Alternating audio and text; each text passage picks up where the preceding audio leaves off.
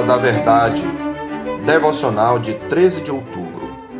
De grão em grão. Seduziu-o com as suas muitas palavras, com as lisonjas dos seus lábios o arrastou. E ele num instante a segue, como o boi que vai ao matadouro, como o cervo que corre para a rede até que a flecha lhe atravesse o coração, como a ave que se apressa para o laço, sem saber que isto lhe custará a vida. Provérbios 7, 21 a 23.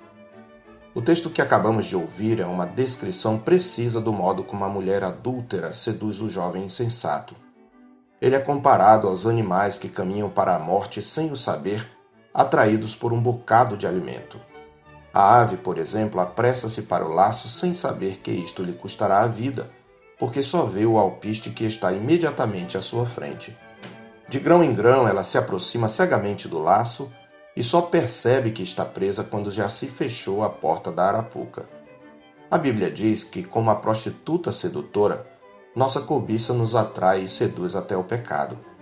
Em Tiago 1,14 está escrito que cada um é tentado pela sua própria cobiça quando esta o atrai e seduz.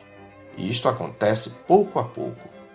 Nós comumente nos enganamos alimentando a carne aos pouquinhos como um glutão inveterado assalta a geladeira no meio da noite, beliscando doces e quitutes, pedacinho por pedacinho, até só restarem farelos onde antes era um belo bolo de chocolate, vamos cedendo ao nosso coração pecaminoso e fazendo mimos a nossos apetites carnais. Essa aquiescência sutil é a mais letal arma do pecado contra nós, pois não exige muito, apenas um pouquinho de alívio para a carne crucificada o qual culmina no abrir da jaula, libertando essa fera adormecida à nossa porta. Foi sobre a ferocidade do pecado que o Senhor alertou Caim em Gênesis 4:7, quando disse: Se todavia procederes mal, eis que o pecado jaz à porta. O seu desejo será contra ti, mas a ti cumpre dominá-lo. Se não pararmos agora, seremos presos e devorados.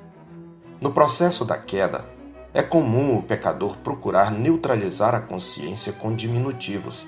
Eu só dei uma olhadinha. Foi uma mentirinha que eu tive que contar. Fiz isto, mas foi só uma vezinha.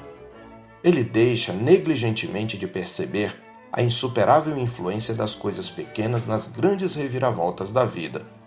Não é verdade que o que engorda é beliscar guloseimas entre as refeições? Quem não sabe que o que derruba o alcoólatra é o primeiro gole? Da mesma sorte, o pecado engana e destrói pouco a pouco, sempre no diminutivo, para não percebermos sua malignidade. Nada menos do que a vigilância incansável e o combate sem tréguas no poder do Espírito poderá manter o crente de pé. Por essa razão, Cristo advertiu seus discípulos: Vigiai e orai, para que não entreis em tentação. O espírito, na verdade, está pronto, mas a carne é fraca.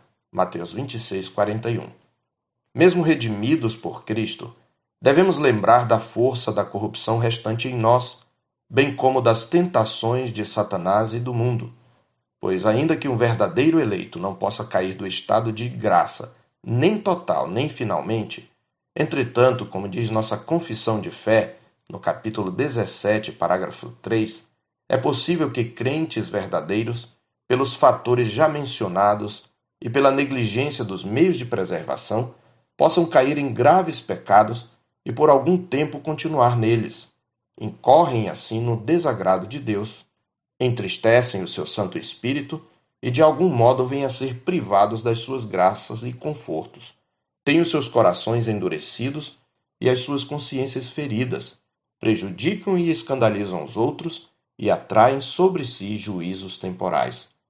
É por isso que a palavra de Deus nos exorta a nos desembaraçarmos de todo o peso e do pecado que tenazmente nos assedia, para que não haja impedimentos no correr com perseverança a carreira que nos está proposta. Hebreus 12, 1.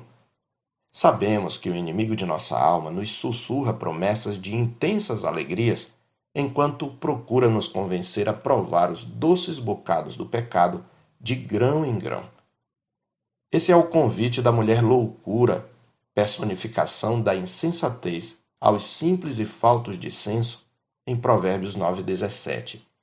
As águas roubadas são doces, e o pão comido às ocultas é agradável. Eles, porém, não sabem que ali estão os mortos, que os seus convidados estão nas profundezas do inferno, adverte-nos o sábio. Por isso, na luta contra o pecado é mister tirarmos os olhos daquilo que nos atrai a ele e olharmos firmemente para Jesus, o autor e consumador da fé, o qual, em troca da alegria que lhe estava proposta, suportou a cruz, não fazendo caso da ignomínia, e está assentado à destra do trono de Deus, conforme Hebreus 12, 2. Por causa da sua vitória, Cristo nos garantiu a vitória na nossa luta contra o pecado. O verdadeiro crente, posto que confia na segurança eterna que está em seu Salvador, nunca deve ser presumido, mas atentar constantemente à advertência da Escritura, em 1 Coríntios 10, 12.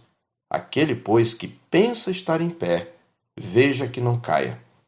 Reconhecendo sua própria fragilidade, o justo sabe que não caminha sozinho. Antes da parte de Deus, ele conta com a família da fé que pode estimulá-lo ao amor e às boas obras, ajudando-o na vigilância contra o pecado. Por esta razão, nos adverte a palavra em Hebreus 3, 12 e 13. Tende cuidado, irmãos.